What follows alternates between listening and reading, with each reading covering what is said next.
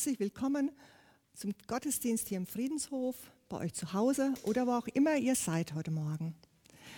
Wir feiern diesen Gottesdienst und Gottesdienst bedeutet, Gott will Zeit mit uns verbringen, denn er möchte uns begegnen. Ich finde es immer genial, wenn ich merke, dass das nicht nur hier in dem Gebäude möglich ist, sondern da, wo wir immer uns aufhalten, da will Gott uns nahe kommen, da will Gott in unser Leben sprechen, da möchte er uns begegnen. Er will teilhaben an unserem Alltag, an unserem Zuhause, an unserem Leben, an unserem Glück, an unseren Fragen und auch an unseren Zweifeln. Er will unser Herz berühren, in unser Leben hineinsprechen. Der lebendige und der dreieinige Gott. Er, der uns besser kennt als irgendjemand anderer. Er, der uns bewegt, der weiß, was uns bewegt und der weiß, was morgen sein wird und was wir heute Morgen brauchen oder wonach wir uns sehnen. Und ich bin gespannt, was dieser Gott heute Morgen für uns bereit hat. Er spricht uns zu. Kommt her zu mir alle, die ihr mühselig und beladen seid, ich will euch erquicken. In diesem Gottesdienst wird es wieder verschiedene Elemente geben. Wir haben Lieder, wir haben Gebete, wir haben eine Zeit des Lobpreises, der Predigttext und die Predigt, die uns ansprechen können. Und ich lade euch ein, Ausschau zu halten nach dem Moment, wo Gott dich berühren, dich oder sie berühren möchte. Und so feiern wir diesen Gottesdienst im Namen Gottes, des Vaters, der uns erschaffen hat und erdacht hat. Im Namen Jesu, seines Sohnes, der durch sein Leben und Sterben die Liebe Gottes uns nahegebracht hat und den Weg zum Vater freigemacht hat. Und im Namen des Heiligen Geistes, der in uns lebt und uns diese Liebe spüren lässt. Ich möchte noch beten und euch einladen, mitzubeten. Dreieiniger Gott, dir können wir heute Morgen begegnen. Berühre du doch unsere Herzen, hol uns ab, da wo wir gerade sind. Du kennst unsere Gedanken und Gefühle, unsere Sorgen und unsere Zweifel. Und ich möchte dich bitten, dass du uns öffnest für deine heilsame Gegenwart. Amen. In der Predigt wird es heute ähm, wieder zum Thema Glauben gehen. Wir haben ja gerade eine Predigtreihe die uns begleitet. Vor zwei Wochen haben wir gestartet mit dem Thema, wie Glauben losgeht. Letzte Woche hatten wir das Thema, wie fängt Glaube eigentlich an? Und heute wird es um das Thema Zweifel gehen. Puh, ein ganz schön spannendes Thema, Glaube und Zweifel. Passt das überhaupt zusammen? Kann das überhaupt sein? In meinem Glauben hat es lange Zeit keinen Platz gehabt für Zweifel. Ich bin in einer ziemlich frommen Gegend groß geworden und da waren Zweifel nicht vorgesehen. Und ich fand es wenig hilfreich, wenn Menschen dann gesagt haben, Zweifel, du zweifelst, dann musst du einfach fester glauben. Du glaubst nicht genug. Oder was Zweifel? Dann betest du nicht genug. Du musst einfach besser mehr beten. Und das war nicht sehr hilfreich. Sondern mir hat geholfen, dass ich Menschen hatte, mit denen ich diese Zweifel teilen konnte und dass ich einen Gott hatte, der mich nicht losgelassen hat. Und ich bin gespannt heute Morgen, wie Christian äh, Hönemann, unser Pastor, uns in dieses Thema mit hineinnimmt in der Predigt.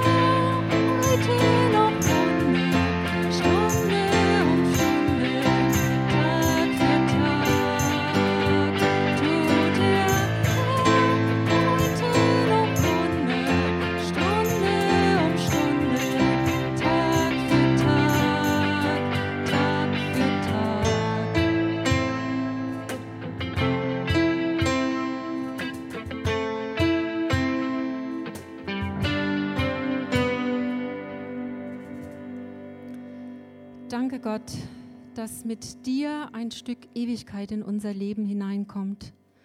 Du tust Wunder heute und Tag für Tag. Aber manchmal fällt uns das wirklich schwer, das zu glauben. Schenke du immer wieder neu das Vertrauen, dass wir unsere Zweifel, Ängste, Sorgen und unsere Sünde in deine Hände geben dürfen.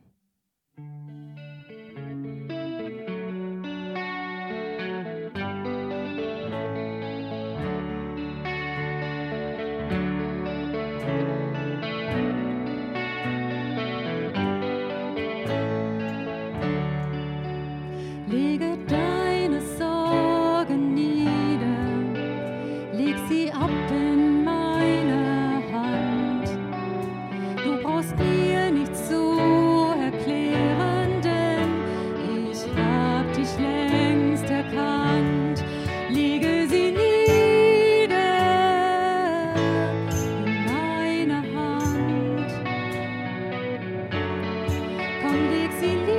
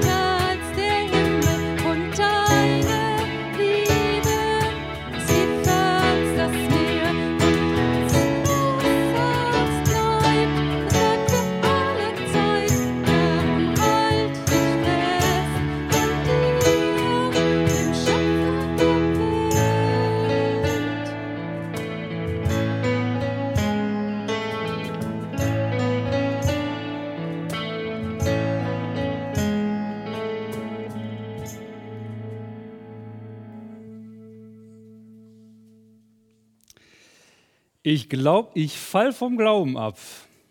Warum sich Zweifel lohnen? Wenn man so diese Themenstellung hört, dann könnte man fast sagen, Zweifel sind ja was richtig Gutes.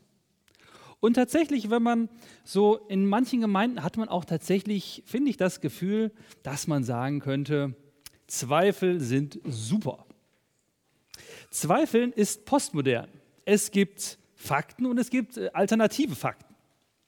Je weniger du sicher bist, umso authentischer bist du ja auch.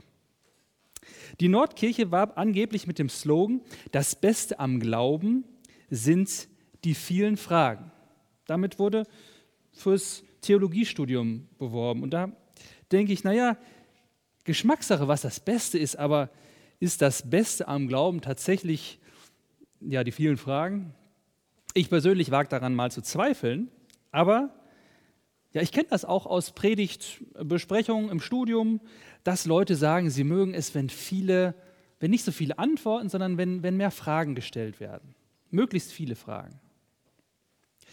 Wobei, ich finde, das kann man machen, aber ist es Sinn der Sache, dass man sich auf die Kanzel stellt, um zu erzählen, was man alles nicht weiß? Tja, also kann man machen. Aber ich finde, das ist ja auch einfacher. Zweifel sind super, denn sie machen alles viel leichter. Vielleicht da zusammengeschrieben, ja, das soll jetzt kein Druckfehler sein. Ähm, den Spruch fand ich, fand ich ganz cool, habe ich irgendwo gefunden. Es macht viel leichter. Es macht leichter, weil sich Festlegen natürlich auch immer ja, die Möglichkeit bietet, dass man scheitert. Denn wenn ich behaupte, Gott erhört Gebet und er macht aber dann nicht das, was ich und andere gerne hätten, dann muss ich mich ja irgendwie erklären. Vielleicht tut das, vielleicht auch nicht. Vielleicht hört das, vielleicht hat es auch nicht gehört. Mag sein, mag auch nicht sein. Es gibt vielleicht sowas wie einen, einen intellektuellen Schaukelstuhl, könnte man sagen. Einerseits, andererseits. Einerseits, andererseits. Da kann man sich also ganz gut drauf zurücklehnen und es wirkt klug und am Ende hast du auch immer recht. Das ist schon praktisch. Zweifel sind, sind spitze. Das liegt im Trend und ich gebe zu, dass ich auch ähm, ja, Kind meiner Zeit bin. Und ähm, als ich das Thema, warum sich Zweifel lohnen, ähm, ja, erfunden habe, das Ganze so genannt habe, ähm, habe ich dann jetzt eben in den letzten Tagen geguckt, was für Argumente finde ich denn dafür in der Bibel, dass sich Zweifel lohnen. Und ich habe leider festgestellt, dass ich eigentlich keine Vorteile gefunden habe. Zweifel kommen in der Bibel ganz schön schlecht weg. Im Alten Testament, im Hebräischen, da gibt es eigentlich das Wort Zweifel überhaupt nicht. Und im Neuen Testament, im Griechischen, da gibt es vor allem ein Wort, Diakrino, das man aber auch mit beurteilen und entscheiden übersetzen kann. Beurteilen, entscheiden. Also man ist so ein bisschen hin und her gerissen in der Beurteilung. In der Form wird das gebraucht. Man hat zwei Seiten und pendelt so hin und her. Im Wort Zweifel kommt ja auch das Wort zwei vor, ja, für da und hier. Zerrissenheit ist tatsächlich nichts Schönes. Und im Jakobusbrief heißt es dann auch über jemanden zum Beispiel, der betet, der Bittende muss aber ganz auf Gott vertrauen und darf nicht zweifeln, denn wer zweifelt, gleicht einer Meereswoge, die der Wind hin und her treibt. Ein solcher Mensch darf nicht erwarten, vom Herrn etwas zu bekommen. Tja. Auch Jesus schimpft öfter mal mit seinen kleingläubigen Schülern, mit seinen Jüngern und klagt, zum Beispiel in Markus 9, was seid ihr nur für eine ungläubige Generation? Wie lange soll ich noch bei euch bleiben? Wie lange soll ich euch noch ertragen? Tja, also ähm, vielleicht kann man besser mit der Bibel das andere Extrem begründen, nämlich Zweifel sind böse. Ich habe dann auch in der Vorbereitung, habe ich dann mal geschaut, na, was gibt es für Zitate und dann habe ich mal bei Luther geguckt und da stand nur ein Zitat unter dem Thema Zweifeln, und zwar, Zweifel sind Sünde und Tod. Super, habe ich gedacht, naja, dann hat sich das Thema Zweifeln lohnt sich ja irgendwie erledigt jetzt. Und ich glaube tatsächlich gibt es auch viele böse, viele schlechte Zweifel. Schlechte Zweifel wie, liebt Gott mich, liebt Gott mich nicht, er liebt mich, er liebt mich nicht. Oder vergibt Gott mir, Vergibt er mir nicht? Vergibt Gott mir? Vergibt er mir nicht? Er hat es versprochen, dass er das macht. Und da kann ich auch mal sagen, Bums aus, Schluss damit. Das hat er versprochen. Sollte Gott gesagt haben, das ist so diese, diese, ja, diese Ursünde, die Frage, mit der am Anfang Adam und Eva von der Schlange konfrontiert werden. Und das ist Misstrauen gegen Gott. Und das ist was, was einen kaputt machen kann. Was Gott dir zusagt, das darfst du, das, das sollst du, das musst du ernst nehmen.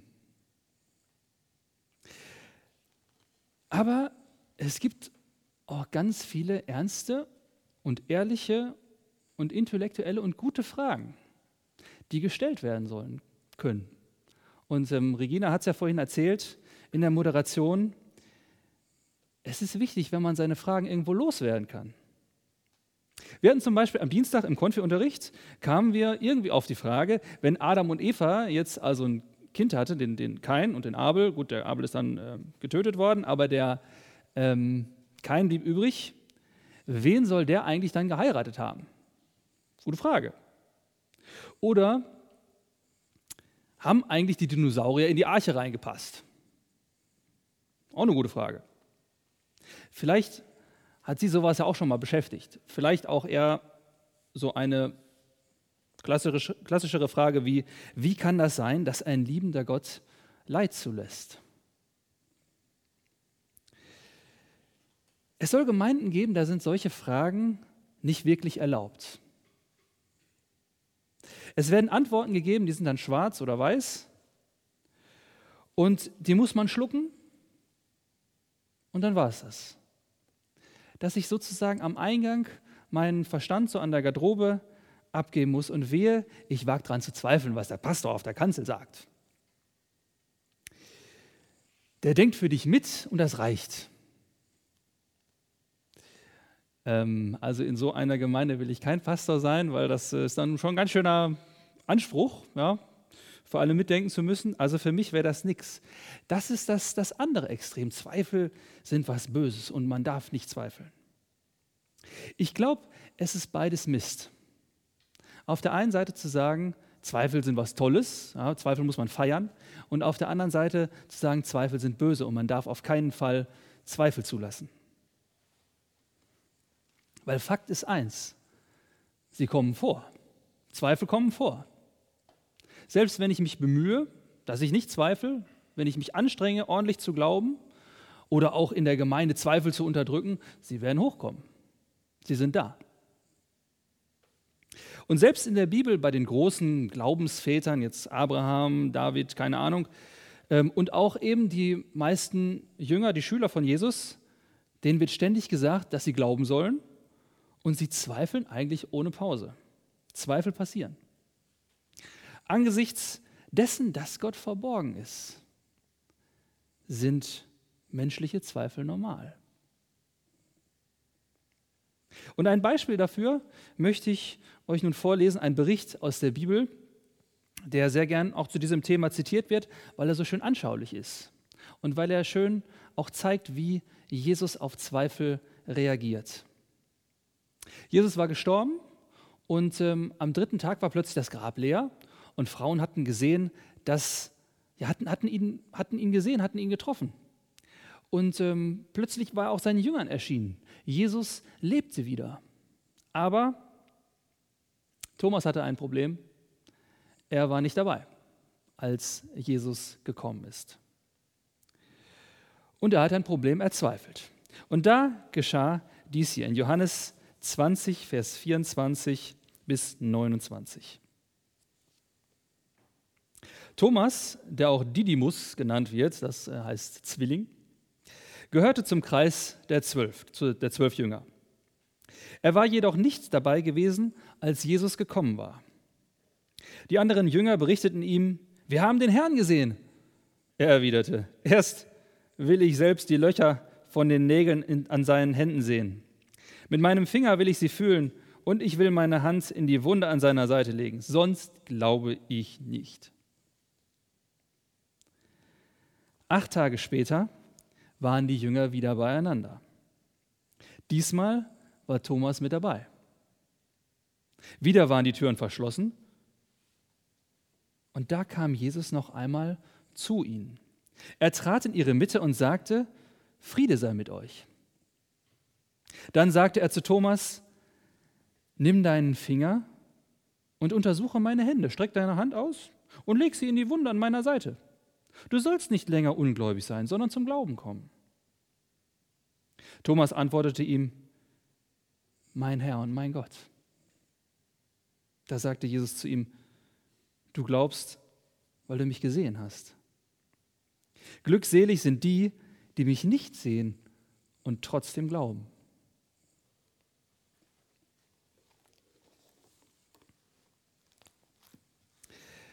Ich finde, ein schöner Bericht, der zeigt, wie Jesus mit unseren Zweifeln umgeht. Der Thomas, der hat nämlich echte Zweifel. Und er sagt das auch ganz offen. Und ich finde das gut, das auch mal zu formulieren, meine Zweifel. Er macht es nicht, um sich Jesus vom Hals zu halten oder um sich Antworten irgendwie vom Hals zu halten für sein Leben, sondern weil er schlicht das Ganze für unglaublich hält. Tote werden nicht einfach wieder lebendig. Und er sagt, erst will ich die Löcher von den Nägeln an seinen Händen sehen, fühlen und so weiter, sonst glaube ich das nicht. Ich finde das gut, dass er das so formuliert, weil häufig bleiben wir irgendwie bei so einem unguten Gefühl und äh, ah, irgendwas passt da nicht so, aber das bringt einen nicht weiter. Es hilft, den Zweifel auf den Punkt zu bringen und zu sagen, so, und, und das verstehe ich nicht und da habe ich Zweifel. Woran zweifelst du? Was ist es bei dir? Thomas sagt es, spricht es laut aus und oh Wunder, Jesus hört es. Jesus hört aus der unsichtbaren Welt uns zu, was wir sagen, was wir tun. Und auch er nimmt die Zweifel von Thomas ernst. Jesus stellt sich seinen Zweifeln. Und du darfst dich auch deinen echten Zweifeln stellen. Sag sie Jesus, weil ich glaube, dass echte Zweifel sich lohnen. Warum? Und als ersten Punkt möchte ich dazu sagen, echte Zweifel machen schlauer.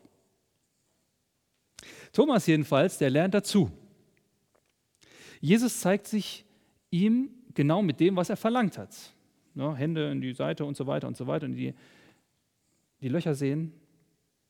Und er gewinnt daraufhin eine neue Erkenntnis. Er lernt dazu. Und er sagt, mein Herr und mein Gott.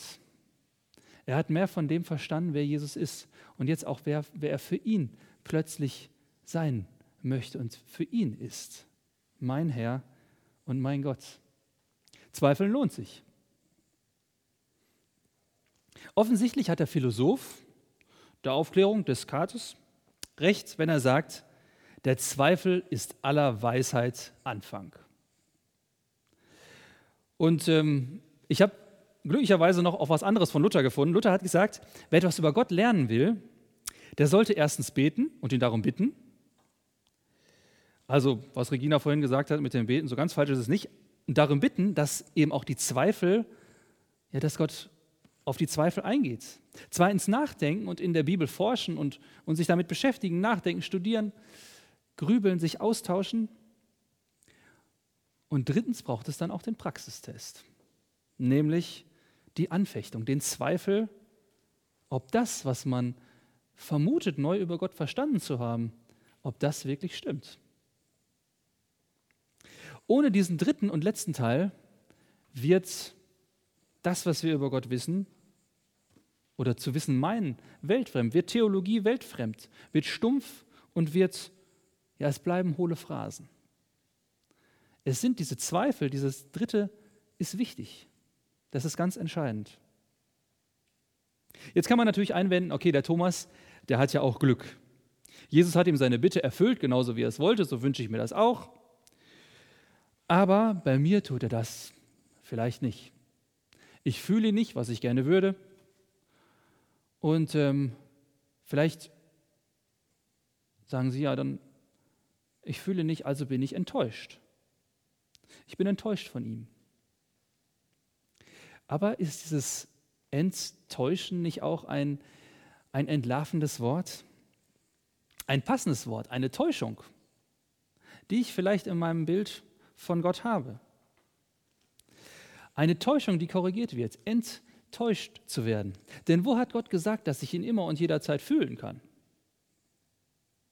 Nirgends. Oder dass es gefälligst, dass er gefälligst meine Bestellung, die ich ihm im Gebet gebe, dass er die einzulösen hat, genauso wie ich sie gerne hätte. Auch das finde ich in der Bibel nirgendwo und hatte auch Jesus so nicht gesagt, dass ich einfach bestellen kann und dann passiert das, so wie ich es will. Das gibt die Bibel nicht her und die Erfahrung sowieso nicht. Also es gilt, Enttäuschung ist auch nicht so schlecht. Zweifel machen schlauer. Zweitens, echte Zweifel machen stärker. Von Thomas gibt es das Gerücht, dass er ähm, dann nachher Richtung ja, Irak, Iran weitergezogen ist, dort von Jesus erzählt hat und dann bis nach Indien reingekommen ist. So hat das Origenes erzählt, dass das so gewesen sei. Ob das so war, weiß ich nicht. Zweifle ich, aber kann sein. Aber Fakt ist, die Jünger haben das so gemacht, dass sie tatsächlich das weitergegeben haben, was sie gesehen haben. Das wird der Thomas auch gemacht haben. Sie haben unheimlich lange gezweifelt und wenn wir das in der Bibel lesen, sie waren sich echt ganz schön unsicher, was diese Auferstehung angeht. Das hat echt gebraucht, bis sie das geglaubt haben. Aber dann waren sie plötzlich an dem Punkt, wo sie sagten, so, und jetzt, jetzt bin ich überzeugt davon. Und jetzt gehe ich raus und ich muss das berichten. Und wenn es mir auch an den, an den Kragen geht, deswegen. Zu Beginn viel gezweifelt, um wirklich Sicherheit zu bekommen. Und danach waren sie krisenfest. Echte Zweifel machen stärker. Ich glaube, es lohnt sich, die Dinge tatsächlich einmal gründlich bis zum Ende durchzudenken. Timothy Keller meint, dass viele Zweifel deshalb so dauerhaft an uns nagen können, weil wir uns ja nie so richtig damit beschäftigt haben. Wenn ich an Antwort A Zweifel, ja, Antwort A Zweifel und immer wieder so mit einem Bein Richtung Position B tendiere, dann lässt mich das auf einem Bein stehen und ich bin unsicher. Und dann sagt er, naja, dann, dann frag dich doch mal, was das heißen würde, wenn B stimmen würde. Und sich einfach mal auf Position B stellen. Und mal fragen, was ist eigentlich, wenn das stimmt? Wir haben zum Beispiel im Studium ging es über Bekenntnisse. Und eins, in einem davon, Barmer theologische Erklärung, da heißt es, dass Jesus Christus ist der eine Weg zu Gott, das eine Wort Gottes. Und da meinten einige, ah, das sollte man doch vielleicht irgendwie umformulieren, das wäre doch nicht mehr so ganz zeitgemäß. Menschen anderer Religionen haben doch auch Recht. Und vielleicht sollte man besser schreiben, Jesus ist einer der Wege zu Gott. Und ich kann das verstehen, ich finde das auch, auch einen schönen Gedanken, zu sagen, okay, wir haben alle Recht und es ist, es ist nicht so absolut. Ein, ein irgendwie schöner Gedanke, aber solange ich ja immer so wackelig dastehe und sage, naja, also Jesus ist ja auf der einen Seite, glaube ich ja schon, Jesus hat es ja auch gesagt, der eine Weg zu Gott, aber irgendwie die anderen haben ja auch irgendwie. Und dann, dann einfach mal den Schritt zu machen und sich mal auf die andere Seite zu stellen und zu fragen, so, ja, was wäre denn jetzt, wenn die andere Position stimmt und es stimmt, dass alle Religionen recht haben? Auch dann muss ich mir Fragen stellen, muss ich muss ich mir, kommen mir Zweifel. Weil dann muss ich ja irgendwie erklären, wie zum Beispiel ja, gedanklich der Hinduismus, wo es keinen, keinen wirklichen Gott gibt, zusammenpasst irgendwie mit dem Islam oder auch mit dem Christentum. Und da merke ich, da, da komme ich ins Zweifeln, ob das stimmt. Vielleicht ist es gut, auch mal seine Zweifel in Zweifel zu ziehen und sich damit mal wirklich auseinanderzusetzen. Ich bin bei meinem Bekenntnis so geblieben. Jesus allein. Aber natürlich möchte ich lernen, mit anderen Menschen trotzdem respektvoll umzugehen, die eben einen anderen Glauben haben. Ich glaube, die Zweifel einmal bis zum Ende durchzumachen, hilft, an einem Punkt nicht ständig ins Wanken zu kommen. Von Timothy Keller ist auch der Satz, ein Mensch ohne Zweifel ist wie ein Körper ohne Immunsystem. Ich habe damals, als ich von zu Hause ausgezogen bin, ging mir das so ein bisschen ähnlich, wie Regina es eben erzählt hat. Ähm, ich habe viele Fragen, viele Zweifel nicht wirklich zugelassen. Und dann bin ich irgendwann von zu Hause ausgezogen und war plötzlich mit vielen anderen Meinungen konfrontiert und plötzlich hat mich das ganz schön in Schleudern gebracht. Gott sei Dank hat Gott mich gehalten darin. Echte Zweifel, die zuzulassen und auch die zu durchdenken. Das macht stärker. Und drittens und letztens, echte Zweifel machen sanfter. Ich finde, man bekommt ein Verständnis für andere Menschen, die zweifeln, vielleicht an ganz ähnlichen, vielleicht an denselben Dingen. Auch ich habe Zweifel und ich verstehe viele Sachen, verstehe ich nicht. Und das darf mich doch davor bewahren, mich anderen, über andere Menschen zu überheben, denen es genauso geht. Und nicht zu sagen, bist du blöd, dass du das nicht verstehst, dass du das nicht glaubst. Wenn ich mich zum Beispiel selbst schon mal mit dem Thema Schöpfung und Evolution auseinandergesetzt habe, dann kann ich doch Menschen viel besser verstehen, die in derselben Frage stecken und Verständnis haben für sie.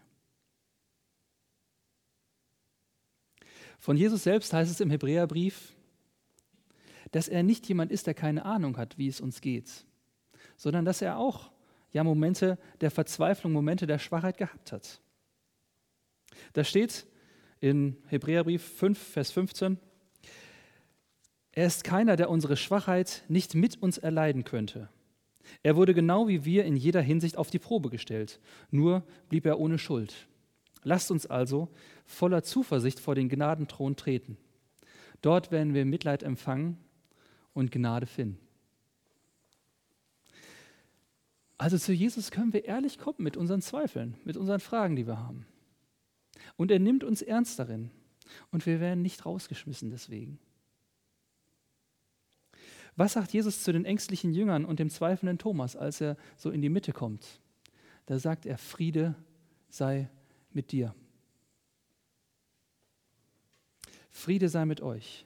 Also bleibt ruhig. Ich bin da für euch in allen Zweifeln. Ich halte dich. Und wir hören jetzt ein Lied, das vielleicht so ein Gebet sein kann. Für uns, für mich, für dich. Befiehl du deine Wege. Gott soll mir meine Wege befehlen, weil er es gut macht. Und das so als Gebet auch voller Vertrauen, als Bekenntnis singen. Es wurde nach dem Dreißigjährigen Krieg geschrieben und ja, wo total viel Leid und Zweifel da war. Singt es einfach mal als, ja, singt es als Gebet, durchdenkt es für euch. Befiehl du deine Wege. Möchte ich mich Jesus auch mit meinen Zweifeln und mit meinen Fragen anvertrauen.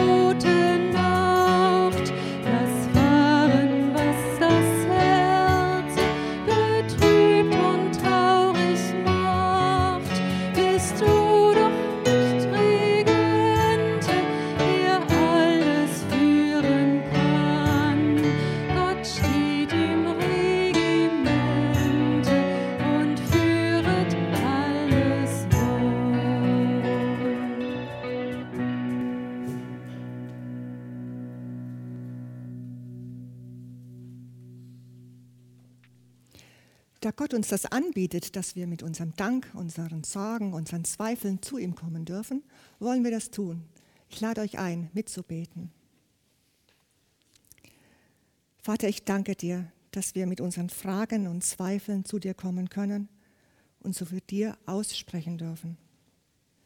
Danke, dass du uns ernst nimmst mit unseren Fragen und Zweifeln, dass du uns Raum schenkst und Zeit schenkst, daran zu wachsen.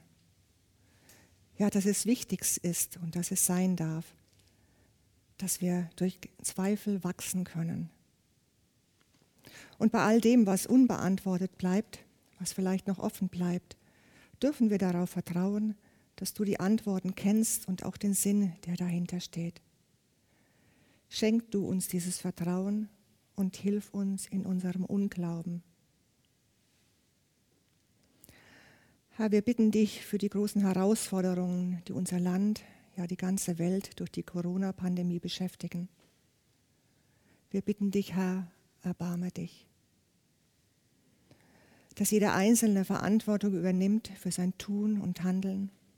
Wir bitten dich für die Politiker, die Entscheidungen zu treffen haben in dieser schwierigen Zeit. Schenke ihnen Weisheit, die richtigen Entscheidungen zu treffen. Wir bitten dich für Eltern, Erzieher und Lehrer, die herausgefordert sind, unsere Kinder zu stärken und zu fördern. Und wir bitten dich für die, die unter schwierigen Bedingungen leben und es wegen Corona jetzt noch schwieriger haben. Wir bitten dich für die Älteren, die Kranken, die Trauernden in unserem Land, in unserer Gemeinde, für all die, die unter Einsamkeit leiden. Herr, erbarme du dich. Und was uns noch persönlich bewegt, bringen wir jetzt in der Stille vor dich.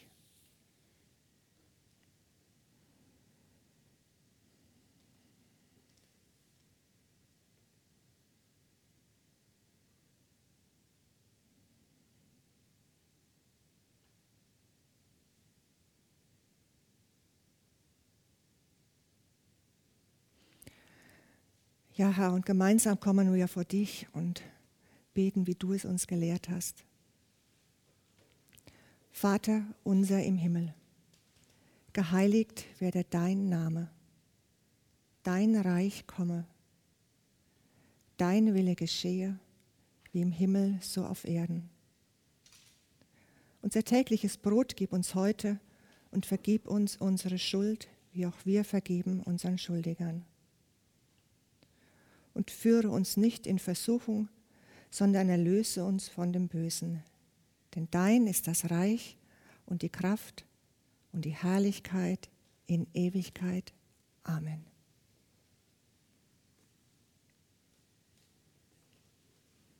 Zum Schluss kommen noch ein paar Infos, regelmäßige Infos aus der Gemeinde und für die Gemeinde findet ihr äh, in unserer wöchentlichen Gemeindeleben-Mail Wer sie noch nicht bekommt, ist gern eingeladen, sich unter Friedenshof Entschuldigung, info at friedenshof.de anzumelden dafür. Gerne wird sie euch dann zugeschickt.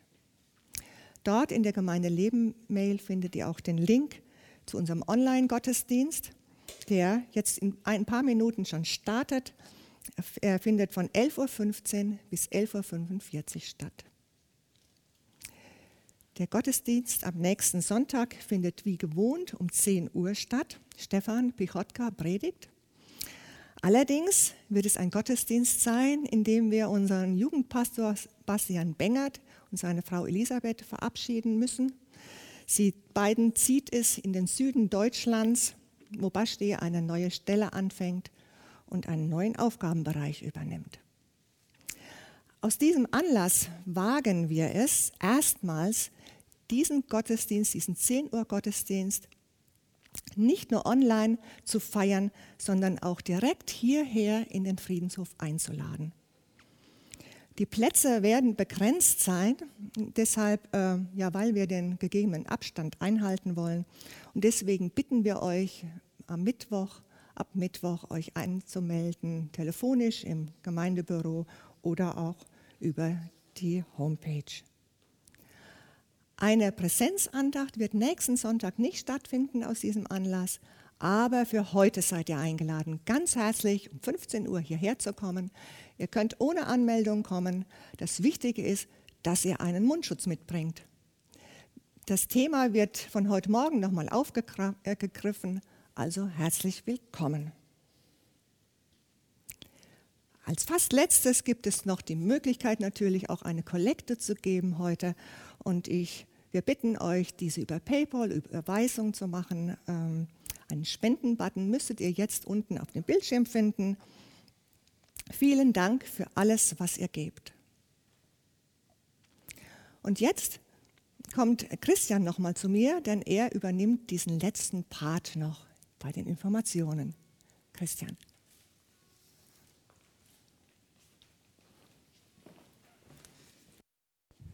Ja, ich habe was Schönes mitgebracht hier. Ähm, und zwar haben wir allen Grund, dir, Evelyn, Danke zu sagen. Und äh, du hast jetzt über zehn Jahre lang unsere Musikarbeit geleitet. Und es ist äh, auf der einen Seite ein sehr trauriger Moment, dass du ja, sagst, okay, diese Arbeit ähm, möchte ich so abgeben. Und, ähm, und gleichzeitig ist auch ein schöner Anlass, weil wir dir endlich mal Danke sagen können dafür. Und ähm, ja, wie, wie kommt's? Also, wo, was, was hast du vor? Ja, also ähm, mein Mann und ich werden ab September ein Sabbatjahr machen und ja, zwischendrin auch noch Urlaub. Und für mich war dann einfach klar, ich werde irgendwo einen Schnitt machen. Denn du hast es vorher davon gesprochen in deiner Predigt, dass es Situationen gibt, wo man hin und her gerissen ist und ähm, wie es danach beruflich auch weitergehen wird. Das ist auch eine spannende Sache. Sprich, wir wissen nicht äh, und sehr wahrscheinlich führt unser Weg eher von Kassel weg. Und in diesem Jahr darf einfach aber auch mal Raum für andere sein. Und ähm, ja, und deshalb habe ich mich dazu entschieden, jetzt diese Aufgabe abzugeben. In der Tat auch mit, mit einem traurigen Herzen, weil die Arbeit mir unglaublich viel Freude auch gemacht hat. Und ja, das ist die Situation. Ja, also dann überreiche ich dir jetzt mal einen, einen Blumenstrauß als Dankeschön. wir hätten dich gerne auch im Mitarbeitergottesdienst oder so verabschiedet, aber wir haben jetzt gedacht, jetzt nutzen wir die Chance. Jetzt ist es alles irgendwie verschoben und durcheinander geraten. Und genau, ein großes Dankeschön eine Karte noch dazu. Lobe den Herrn meine Seele und vergiss nicht, was er dir Gutes getan hat. Das passt. Das passt, finde ich auch. Und wir wollen dir Danke sagen für das, was Gott durch dich uns Gutes getan hat. Dass äh, du uns ins Lob mit reingenommen hast. Und, ähm, und dass wir ja, gefördert wurden, dass unsere Musikarbeit gefördert wurde und ähm, dass du Menschen vorangebracht hast. Und das, ja, vielen Dank und das wollen wir, das wollen wir auch nicht vergessen, dass das so ist. Gott hat durch dich gewirkt. Und ähm, ja, und da sind auch zwei Fahrräder drauf. Also ähm, fürs Unterwegssein. Fürs Unterwegssein, genau, dass ihr auch entspannen könnt. Lobe den Herrn, meine Seele, und vergiss nicht, was er dir Gutes getan hat. Herzlichen Dank. Ich möchte noch ein Gebet für dich sprechen. Gott, ich danke dir für Evelyn. Ich danke dir, dass sie uns so bereichert hat in der Musikarbeit. Ich danke dir für ihren Dienst, den sie getan hat und dass du ihn gesegnet hast. Und ähm, ich möchte dich bitten, dass du ihr jetzt ein gutes Sabbatjahr schenkst, auch ein gutes Nachdenken über das, was jetzt kommt und dass sie jetzt nicht nur das, dass nicht nur das Tun gesegnet ist, sondern auch das Lassen, dass sie wirklich auch fröhlich ähm, ja, jetzt, jetzt auch loslassen kann. Danke, dass du sie liebst und dass du sie führst und ja, dass du durch sie weiterwirkst. Danke. Amen.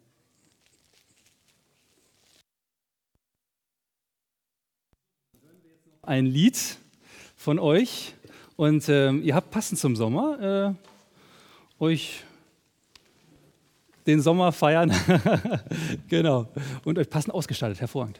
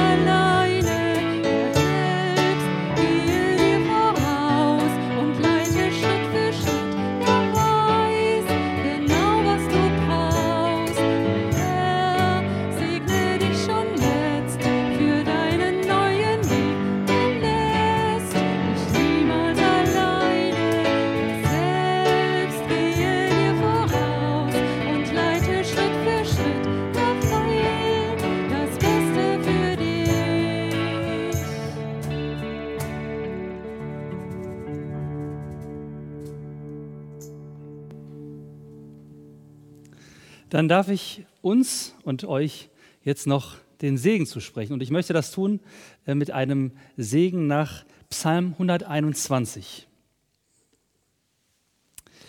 Ich schaue hoch zu den Bergen. Woher kommt Hilfe für mich? Meine Hilfe kommt vom Herrn, der Himmel und Erde gemacht hat. Er lässt deinen Fuß nicht straucheln. Der über dich wacht, schläft nicht. Siehe doch, der über Israel wacht, der schläft und schlummert nicht. Der Herr wacht über dich, der Herr ist dein Schutz, er spendet Schatten an deiner Seite. Am Tag wird dir die Sonne nicht schaden und der Mond nicht in der Nacht. Der Herr behüte dich vor allem Bösen. Er wacht gewiss über dein Leben. Der Herr behüte dein Kommen und Gehen von heute an bis in alle Zukunft. Amen. Einen schönen Sonntag und ähm, genießen Sie den Sommer.